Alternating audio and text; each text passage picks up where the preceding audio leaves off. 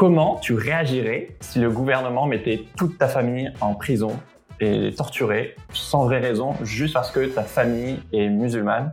C'est ce qui se passe en Chine. Voici l'histoire de Dilnur qui est ouïghour.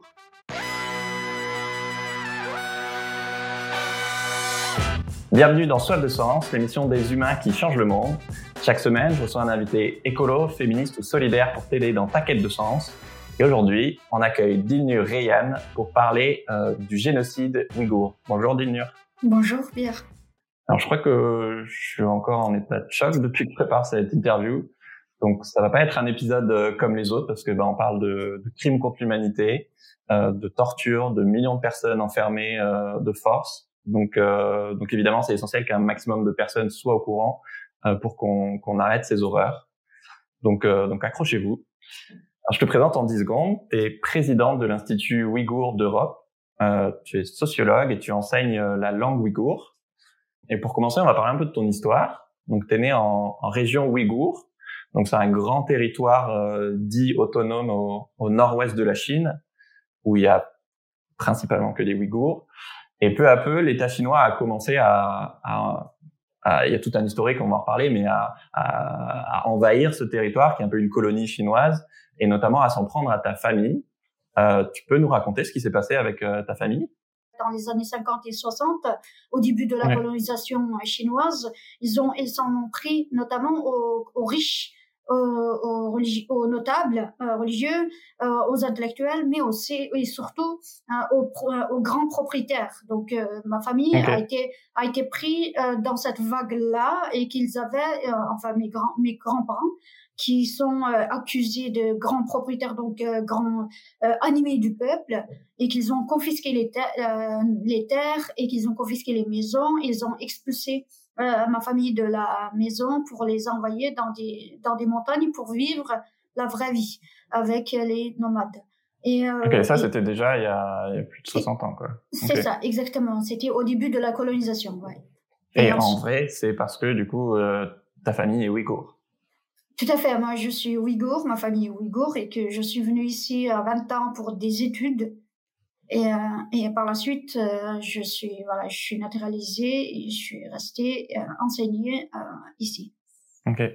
Alors, on va vous expliquer après comment la situation a encore plus dégénéré, notamment depuis depuis quelques années.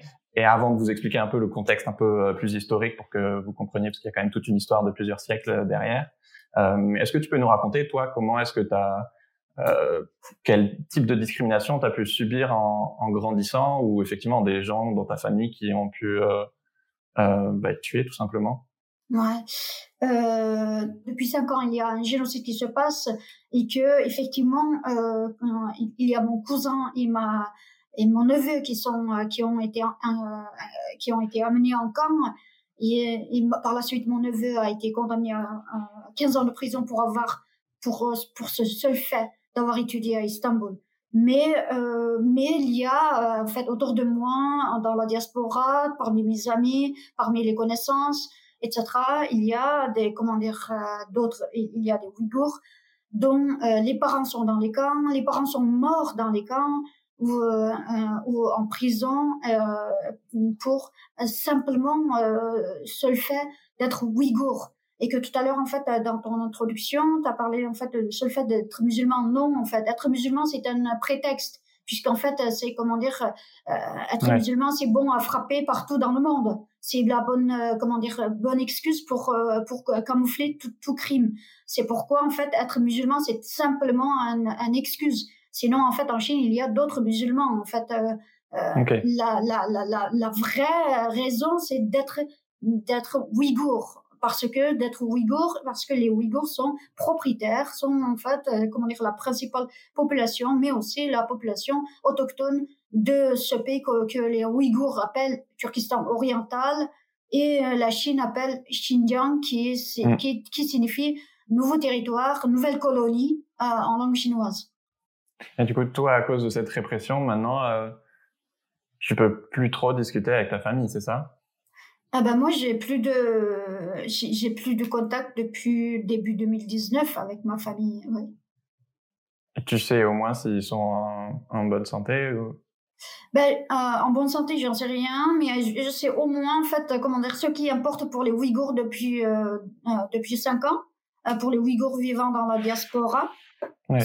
C'est notamment, c'est en fait, comment dire, de savoir est-ce qu'ils sont à l'intérieur ou l'extérieur.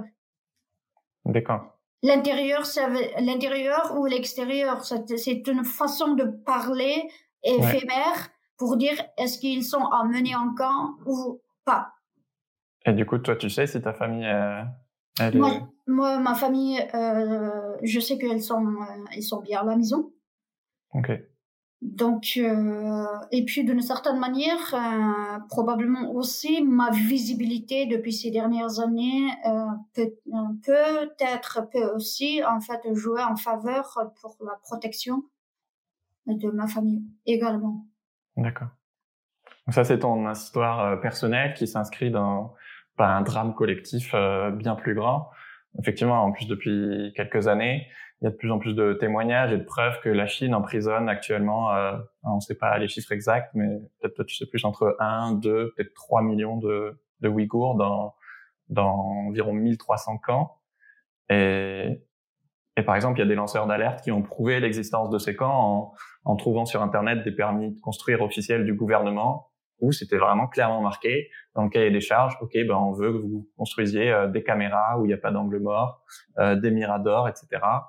Et grâce aux adresses des permis, euh, ils ont réussi à trouver euh, toutes ces images satellites des camps. Est-ce que tu peux nous expliquer ce qui se passe dans, dans ces camps dits de travail?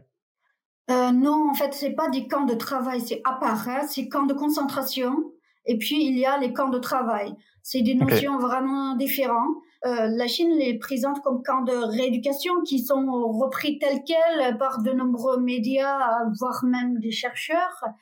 Euh, il y a une différence. En Chine communiste, le camp, les camps de rééducation n'est pas une notion nouvelle et que ça s'est développé dès les années 60 avec pendant en fait euh, dix ans de euh, comment dire euh, révolution grande révolution prolétarienne la grande révolution culturelle lancée par Mao Zedong qui a duré dix ans cette horreur qui a qui a causé hum, la mort de encore millions de personnes et on parle de plus de 40 millions de personnes mortes dans cette période-là et euh, c'était des camps de rééducation. Qu'est-ce que c'est camp de rééducation? Ça vise euh, en fait la lavage de cerveau idéologique et politique dans ces camps euh, et que la cible ce sont toute la population chinoise et que sans comment dire distinction de race ni de l'ethnie. Maintenant, en fait, ce qui se passe depuis cinq ans, c'est, ce n'est pas des camps de rééducation, c'est des camps de concentration. Pourquoi?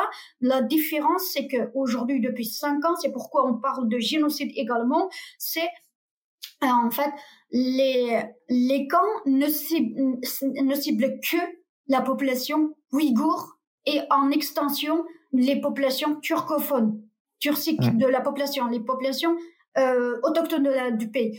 Euh, euh, c'est-à-dire les Ouïghours, parce que les Ouïghours sont la population majoritaire euh, de, de la région. Ensuite, les Kazakhs, Kirghizes, euh, Ouzbeks, en moindre, et Tatars, quelques Tatars aussi. Donc, c'est, il n'y a pas de Chinois, il y a très peu de Chinois ou musulmans chinois ce sont des personnes, euh, comment dire, lorsqu'en fait euh, des rares Chinois et des musulmans chinois qui sont dans les camps, c'est parce que ils ont porté un, un, une attitude sympathique envers les Ouïghours euh, ou euh, qui se sont un peu opposés à l'arrestation de leurs voisins ou amis, etc. Donc, euh, et que ces camps ciblent une population selon son appartenance ethnique et religieuse, exactement comme durant la Shoah.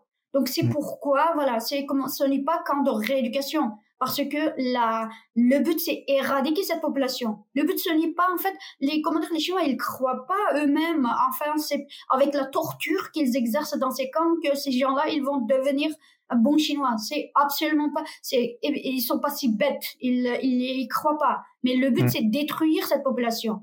Après vous avez des camps de travail forcé dans l'esclavagisme et l'usine esclavagiste, qui sont à la fois, certains sont dans les camps, certains sont en dehors de camps, et mais immense majorité sont euh, euh, en, en, dehors des camps et dans toutes les villes chinoises qui fabriquent ce qu'on porte, ce qu'on porte, ce qu'on utilise dans la vie quotidienne partout dans le monde. Il y a un documentaire d'Arte qui, qui vient de sortir sur euh, les drames ouïghours que je vous invite à aller regarder. Et effectivement, dans ces camps, on voit que ça peut être autant euh, une ancienne prof de, de mandarin euh, dans ces camps qui raconte qu'elle devait leur faire répéter 100 fois, 1000 fois par jour je suis chinois, je suis fier d'être chinois. Peut-être une ancienne détenue qui raconte qu'il leur faisait des piqûres à travers la, la, la porte blindée de, de leur de leur cellule presque toutes les semaines non seulement pour les affaiblir et leur faire un peu oublier où ils sont, quelle est leur histoire, mais aussi pour les stériliser, effectivement, comme tu dis, pour qu'elles aient plus leurs règles, pour euh, bah, pour réduire la population ouïghour, tout simplement. Mm. T'en as d'autres qui sont violés, d'autres qui sont, s'ils refusent d'obéir, qui doivent rester 24 euh, heures nus euh, sous la neige sans manger, ou au contraire en plein cagnard. Enfin, ça fait vraiment froid dans le dos. Et je crois qu'aujourd'hui, on estime qu'il y a 10% des Ouïghours qui sont dans ces camps, donc c'est énorme. Euh, et pour les 90% restants, donc effectivement, ils vivent dans un état policier où tout le monde est surveillé. Et donc, si j'ai bien compris, ouais, concrètement, t'as non seulement tu as des caméras partout, mais ton téléphone est régulièrement contrôlé. Si tu veux aller faire des courses, tu as des checkpoints partout pour euh, bah, surveiller ton trajet et que tu fais pas quelque chose de, de louche. Euh, et surtout, tu vis dans la peur permanente, euh, comme ta famille, j'imagine, d'être envoyé dans un camp juste pour un oui ou pour un non euh, Bon, en vrai, c'est parce que tu es ouïghour, mais ils vont servir de n'importe quel prétexte euh, parce que euh, tu es allé voyager en Turquie ou parce que euh, tu portes un foulard ou, juste parce que l'État l'a décidé, quoi. Et il y a des quartiers entiers qui sont vidés et tous les habitants sont déportés en camp. Pourquoi est-ce que toi, comment est-ce que tu expliques que on a compris que l'objectif de la Chine c'était d'éradiquer le peuple ouïghour euh, Pourquoi, selon selon toi? En réalité, euh, cet objectif n'a, comment dire, n'a jamais changé. Euh, euh, ils avaient cet objectif de, euh, comment dire, d'occuper la, la région pour toujours. Euh, Sauf qu'en fait, les, comment dire, ils ont utilisé des différentes méthodes durant 70 ans d'occupation et, et que les Ouïghours, c'est une population très ancienne. C'est un peuple, comment, c'est le, le premier peuple sédentaire de l'Asie centrale. Euh, parmi les turcophones et, hum, et avec une culture, euh, une civilisation ancienne et extrêmement forte. Et c'est pourquoi en, pendant 70 ans, ils n'ont pas réussi à siniser, euh, c'est-à-dire rendre chinois les Ouïghours qui sont très fiers de leur culture. Et puis, euh, surtout, en fait, on ne partage rien avec, euh, comment dire, avec les Chinois, ni la langue, ni la culture, ni l'histoire, ni les, euh, ni les coutumes. Euh, ni la religion. Euh, et donc l'hostilité est très forte et d'autant que, euh, mais aussi il y a un remplacement de, la population.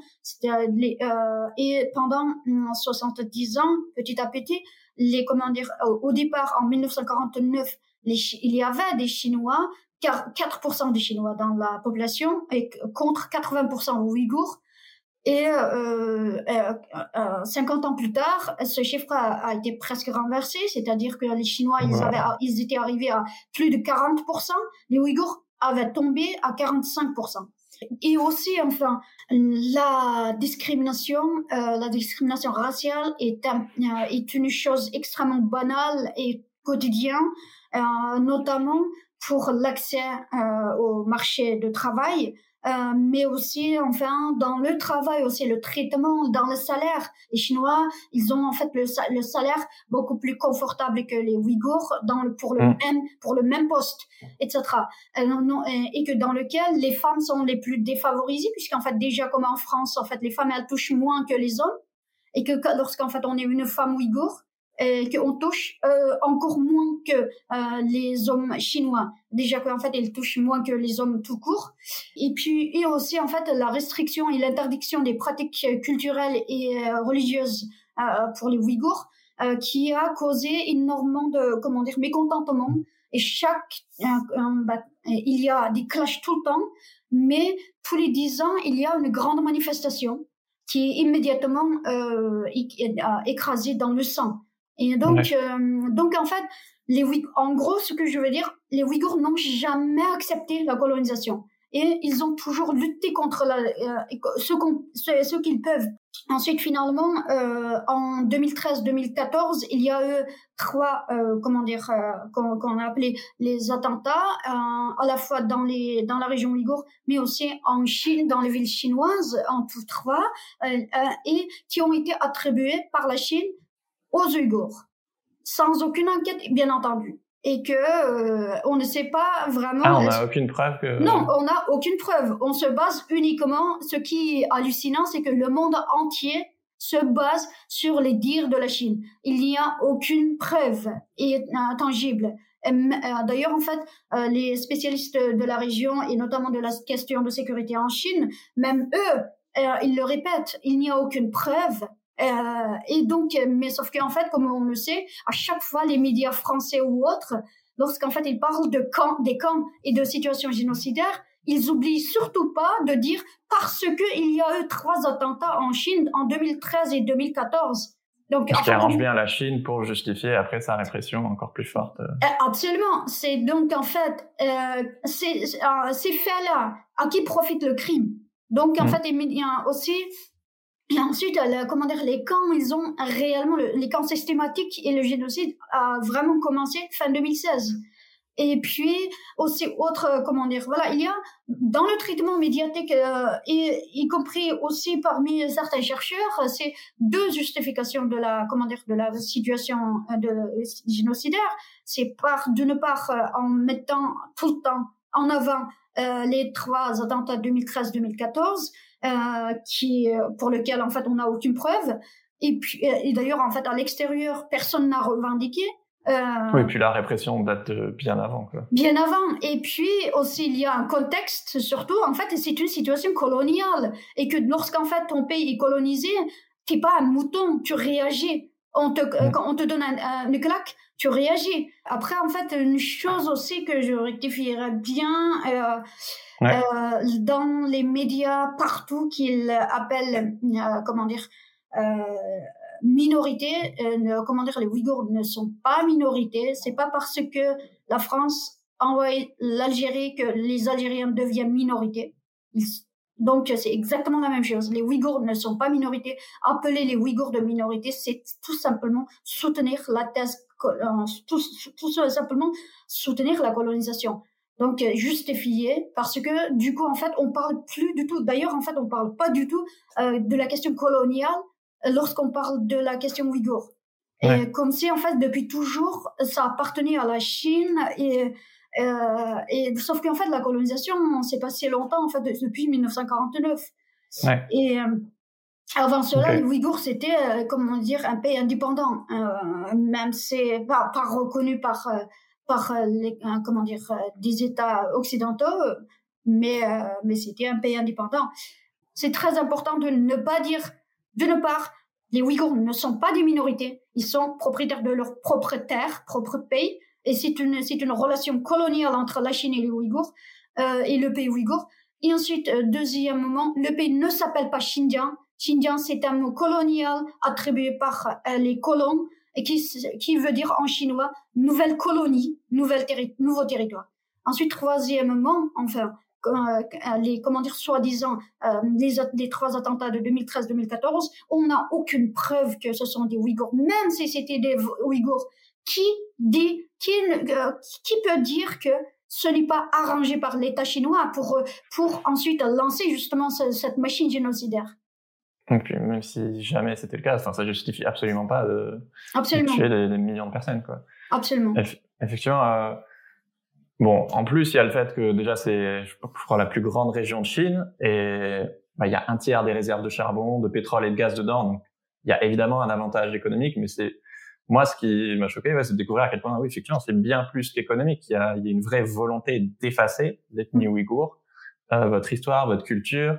Bah, il y a des il y a, certains de vos cimetières qui sont détruits, des monuments culturels aussi. On vous interdit de parler votre propre langue. Donc même si c'est pas un terme juridique, on parle de, de génocide culturel. Et oui, dans Arte, dans le documentaire, ils disent, bah voilà, effacer 10 à 20 millions d'individus, c'est, ah oui, c'est un génocide et c'est l'équivalent de la Belgique. Mm. Euh, enfin, c'est énorme. Et le, le, le but, effectivement, c'est que la minorité, donc Han, euh, que, efface les autres ethnies. Donc la minorité Han, c'est celle qui est principalement dans les grandes villes et celle du parti. Et par exemple, on a retrouvé un document officiel avec un objectif de stérilisation en 2019 de 15 000 femmes dans une certaine région, euh, où ça représente, donc Ouïghour évidemment, où ça représentait un tiers des femmes en âge de procréer dans ce district. Donc il y a une vraie volonté politique de faire baisser la natalité, euh, d'où les seringues dont on parlait tout à l'heure. Ou tu l'as évoqué à un moment, effectivement, il y a aussi la politique de l'enfant unique qui euh, qu'ils ont arrêté partout en Chine, si j'ai bien compris, ouais. parce que bah il y a pas assez de, de, jeunes pour prendre la relève à cause de la pyramide des âges, bah, sauf euh, effectivement euh, pour les Ouïghours en région Ouïghour. Quoi. Mmh. Tout à fait. Est-ce qu'on ne doit pas s'inquiéter, du coup, si le but c'est d'éradiquer toutes les autres minorités, est-ce qu'on ne doit pas aussi s'inquiéter pour après les, minorités euh, tibétaines et mongoles? Parce qu'en fait, il y a, je crois qu'il y a 56 ethnies en Chine, et donc si le but c'est un peu comme dans le nazisme avec la race qu'il y ait une seule ethnie qui, qui domine parce que c'est leur vision que pour avoir une, une super nation euh, puissante, il faut qu'elle soit unie et qu'il n'y ait pas cette diversité. Euh, si ça continue, en tout cas, leur plan, a priori, c'est eux les prochains sur la liste. Oui, oui, tout à fait. C'est un projet politique dès le début. Pourquoi ça se passe maintenant, alors que c'est un projet de longue haleine? Euh, c'est parce que maintenant, depuis 2013 notamment, euh, Xi Jinping a accès au pouvoir et que à partir de 1978, à partir de la mort de, la, de Mao Zedong, et c'est ouais. le petit timonier qui a pris le pouvoir, Deng Xiaoping, et euh, comment dire, la politique de Deng Xiaoping a servi le pays pendant 40 ans pour rentrer dans le capitalisme. Et en fait, la politique de Xi Jinping euh, à l'extérieur, c'est Yangguang Taohui c'est une, ça veut dire en fait euh, tout court euh, profil bas, la politique de profil bas. Pendant 40 ans, ils ont exercé profil, euh, cette politique de profil bas. Ensuite, en 2013, Xi Jinping, quand il a accès au pouvoir, il a dit c'est fini Yangguang le, le politique, la politique de profil bas, c'est fini, sauf pour les États-Unis. Et à partir de là, ils ont ils ont proposé aux États-Unis en fait le concept de 2G, c'est-à-dire de superpuissance, ouais. qui, qui partagerait le monde. C'est pourquoi aussi d'une part, en fait, la Chine, elle a confiance en soi sur la scène internationale. Elle est suffisamment puissante pour lancer cette machine génocidaire. C'est la première puissance euh, économique. Voilà. Pour finir, euh, pour finir, euh, pour toujours avec cette question ouïghour, la mm. rébellion ouïghour. Ensuite, euh, aussi parce que en fait, elle a dans la poche le monde musulman.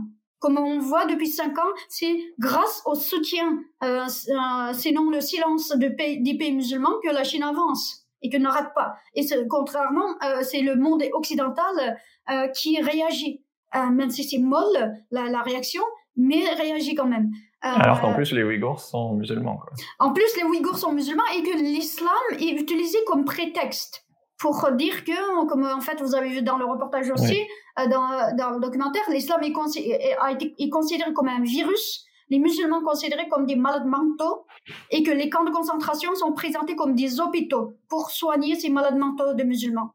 Donc, oui, donc s'ils si, si ont des alliés musulmans, c'est bien la preuve que c'est pas une question de, de religion, mais d'ethnie qui, Absolument. qui les dérange. Et c'est pourquoi, enfin, et en plus, comme en fait tu as souligné, et que la région ouïghour, elle est vraiment au cœur de, du de, de, un grand projet la route euh, de la soie qu'on appelle la nouvelle route de la soie, euh, One Belt One Road, et tout passe par notre par, tout passe par le pays ouïghour. Ouais. Donc euh, c'est pourquoi en fait s'iniser rapidement et, et, comment dire éradiquer la différence culturelle, éradiquer tout court en fait euh, comment dire euh, les Ouïghours est devenu une urgence et aussi une nécessité pour euh, les Xi Jinping.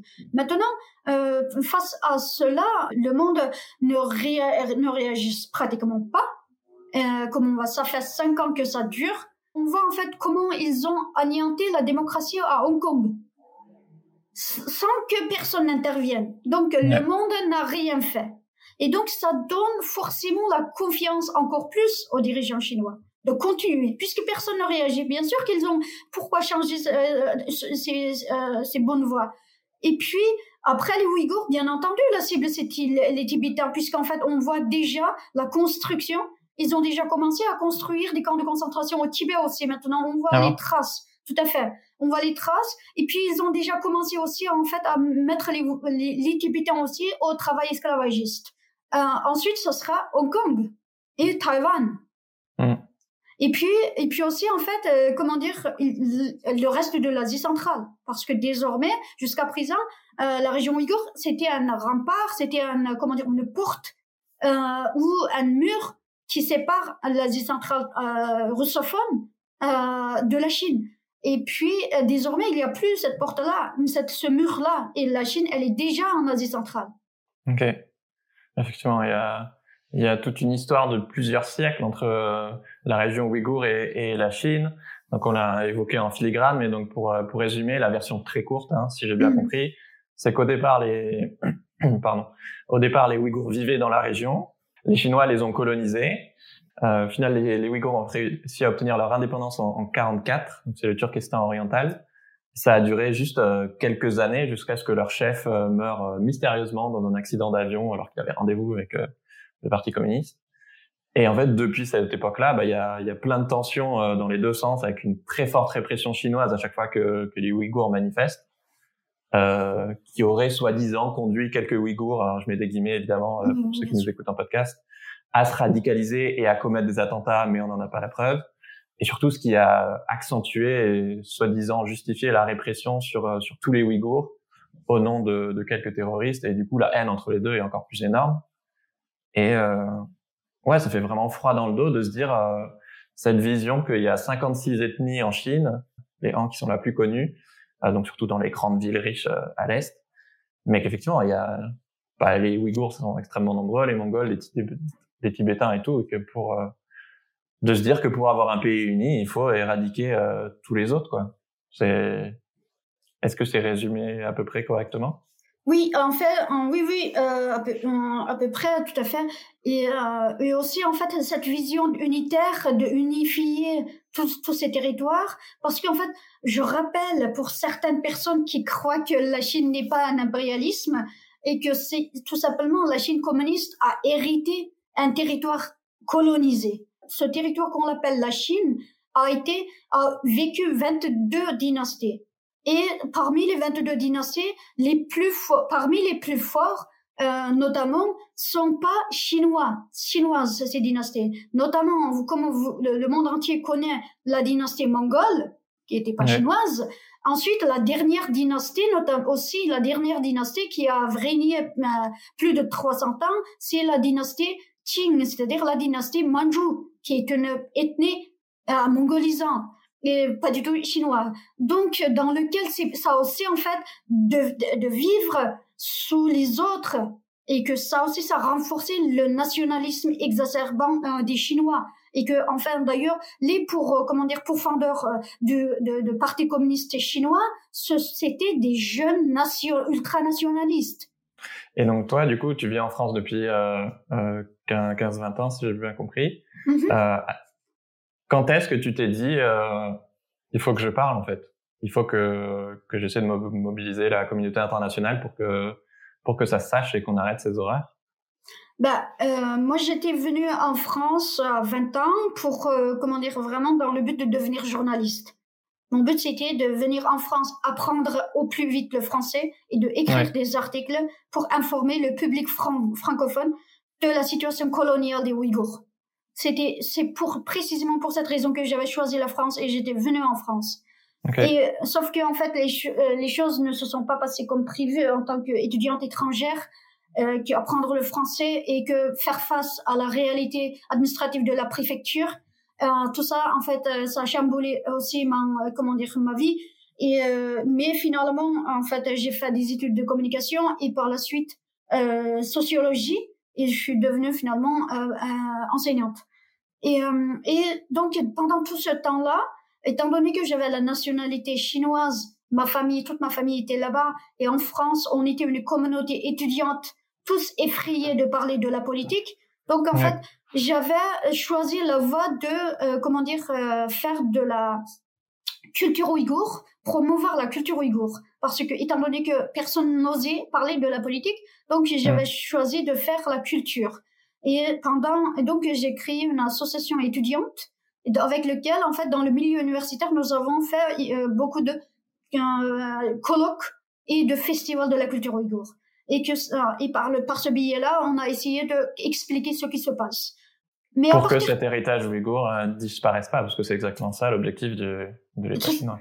Exactement. Ensuite, euh, à partir de 2017 précisément, euh, j'ai commencé à publier aussi des articles plus politiques pour dénoncer, euh, mais toujours en fait, euh, comment dire, euh, même si je le publie avec mon nom, mais j'avais toujours refusé jusqu'à 2019 de donner des interviews à visage découvert. C'est vraiment, en fait, que ce soit pour les chercheurs ouïghours ou pour les comment dire ou pour les activistes ou encore pour les témoins euh, c'est-à-dire pour les comme, euh, pour les rescapés ou autres. En fait, témoigner et de parler à visage découvert, ça demande un processus extrêmement compliqué et psychologique. C'est une guerre psychologique dans la tête. J'ai lutté pendant des années. Euh, Est-ce que je vais le faire publiquement à visage découvert ou pas? Quelles sont les conséquences? Hum, Donc en fait, euh, parce que tu as peur pour ta famille, j'imagine. Bien sûr, voilà, tout le monde, voilà, tout le monde. Et pour certaines personnes, c'est rapide ce processus. Pour d'autres, c'est extrêmement long. Moi, ça a été assez rapide, étant donné que j'avais déjà un historique, même si je ne je, je faisais pas euh, comment dire euh, politiquement, euh, mais je faisais de l'activisme culturel. Donc, euh, mais pour d'autres, rien qu'en France, en fait.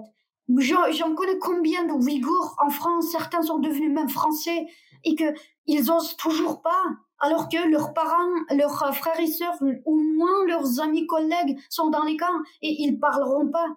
Mais je leur supplie de, témoigner, non, ils ne feront pas parce qu'ils ont trop peur et que ça, en fait, c'est vraiment l'arme fatale de la Chine. Ce n'est pas leur puissance.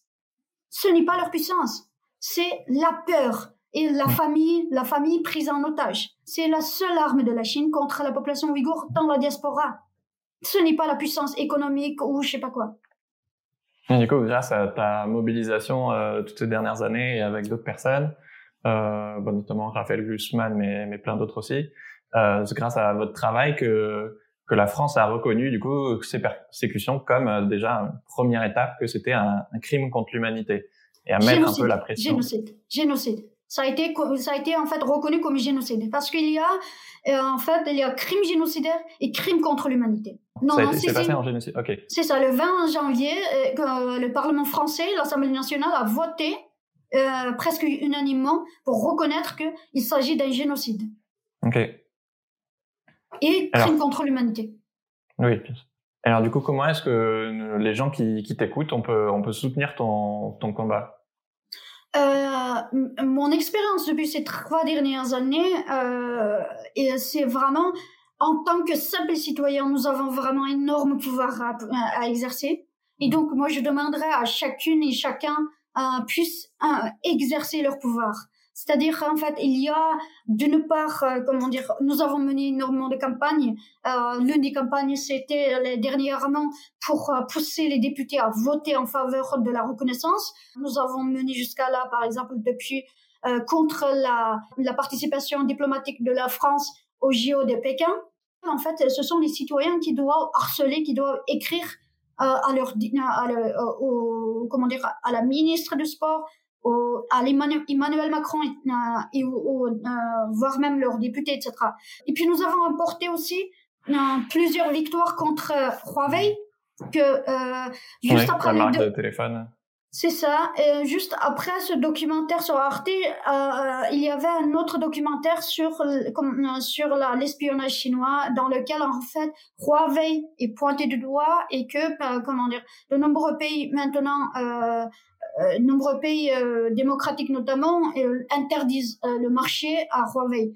Parce que, pour expliciter, juste, on a découvert que de, bah de, vous savez sûrement, mais que de nombreuses multinationales ont des sous-traitants, de sous-traitants, de sous-traitants qui, qui a priori font travailler des, des gens dans ces, pas que, des Ouïghours. Pas que. Il y a la question, effectivement, nous avons mené une campagne contre les marques internationales. Il y en a 83 marques et que contre lesquelles on a mené une, comment dire, euh, une, Nike, comment Zara, Nike, Zara, Uniqlo, Muji, etc. Donc euh, ça c'est très important et que ça continue. Donc il faut euh, chacun et chacune peut faire simplement c'est faire attention lorsqu'ils font des achats et que qu'ils soient pas qu'ils soient pas fabriqués en Chine. 87% de coton provient, coton en Chine provient de la région ouïghour.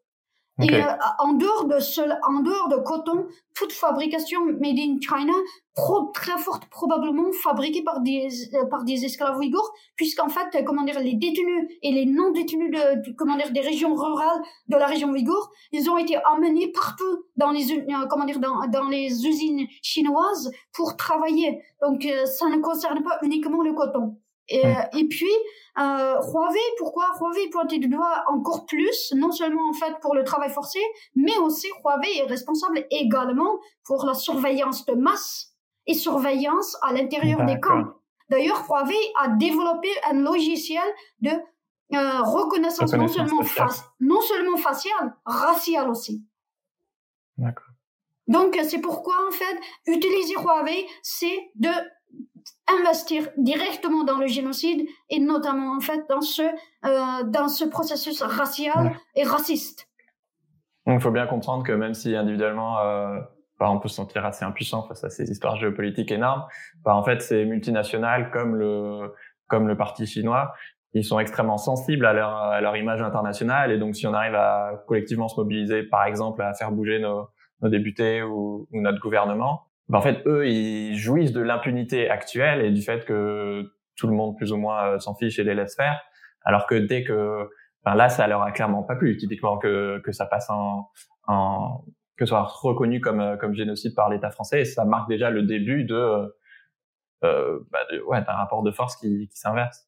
Absolument. Et puis aussi, en fait, les citoyens, tout cela, en fait, toutes les victoires qu'on a apportées depuis trois ans euh, en France, c'est grâce aux citoyens, en fait grâce à la jeunesse.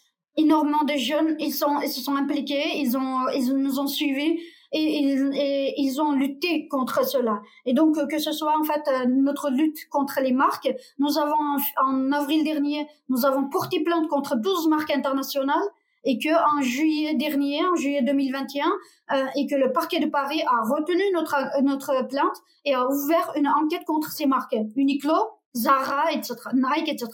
Ensuite, euh, et il y a aussi en fait, nous avons remporté trois victoires contre Huawei et aussi vous savez en fait Antoine euh, Griezmann qui a rompu son comment dire son contrat. Euh, précisément euh, ainsi oui, également. ambassadeur de. C'est ça. Et puis désormais, en fait, le Parlement, l'Assemblée nationale a reconnu le génocide. Cependant, la France, le gouvernement ne fait rien. Donc désormais, nous avons encore besoin de vous, de chacune et chacun, de votre force euh, que pour euh, forcer le gouvernement à prendre des mesures à stopper le génocide. Parce que le, comment dire, le Parlement reconnaît il se passe un génocide, mais le gouvernement ne fait rien. Alors il faut faire quelque chose et que nous exigeons également là actuellement à chacun et chacune des candidats et candidates de euh, comment dire de, de, de, se positionner, de dire mm. voilà, de dire qu'est-ce qu'ils vont faire, qu'est-ce qu'elles vont faire lorsqu'en fait ils accèdent au pouvoir. Donc concrètement, si on veut soutenir ces campagnes, euh, où est-ce qu'on va? Euh, vous pouvez nous suivre sur euh, comment sur les réseaux sociaux, sur Twitter et sur Instagram, euh, voire même Facebook. Ouais. Euh, tu penses à quel compte? À ton compte à toi, Divine Ryan? Voilà, mon compte. Il y a mon compte. Il y a mon, il y a le compte notamment de aussi de, de Institut Ouïghour d'Europe. Institut Ouïghour d'Europe. Il y a News aussi. Euh, et puis Raphaël aussi, il y a Raphaël Glucksmann aussi. Il, il, y a, euh, il y a également, euh, comment dire, Yannick Jadot, d'autres, comment dire, Christian Taubira qui ont pris la position également. voilà. Et nous aurons vraiment besoin de vous dans nos luttes parce que vous êtes en réalité en fait les citoyens et citoyens et la jeunesse c'est notre seule force. Mm. On n'a pas d'autre force. Est-ce qu'aujourd'hui, toi, c'est quoi les, motifs d'espoir que, que la situation s'améliore? Ben, de toute manière, euh, on ne peut pas sans espoir. Euh, sinon, on va en fait, euh, sinon on va se suicider collectivement. On va pas d'espoir. Hum, et puis on a quand même en fait, euh, on a vu un peu de lumière euh, dans notre combat depuis trois ans. Rien que en fait cette reconnaissance de génocide, même si pour l'instant il n'y a pas d'action concrète de la part du gouvernement, mais nous avons réussi à imposer, comment dire, à le faire reconnaître, parce que la reconnaissance euh, c'était extrêmement important pour nous psychologiquement également. Et puis euh, maintenant qu'en fait ils reconnaissent, maintenant on doit pousser le gouvernement à réagir, à, à stopper, à essayer de stopper euh, cette, ce génocide. Et il y a des manières de faire, euh, notamment économiquement. Donc euh, le soutien, c'est vraiment le soutien de la jeunesse, le soutien des citoyens, c'est ça qui me donne l'espoir. Ce n'est pas les politiques, ce sont les citoyens. Et d'ailleurs, en fait, ce sont grâce à la jeunesse et grâce aux citoyens qui nous ont soutenus que nous avons obtenu ces résultats. Absolument pas parce que, en fait, nous sommes soutenus par des politiques. Merci beaucoup, Odile pour euh, ton courage et, tout ce que tu fais.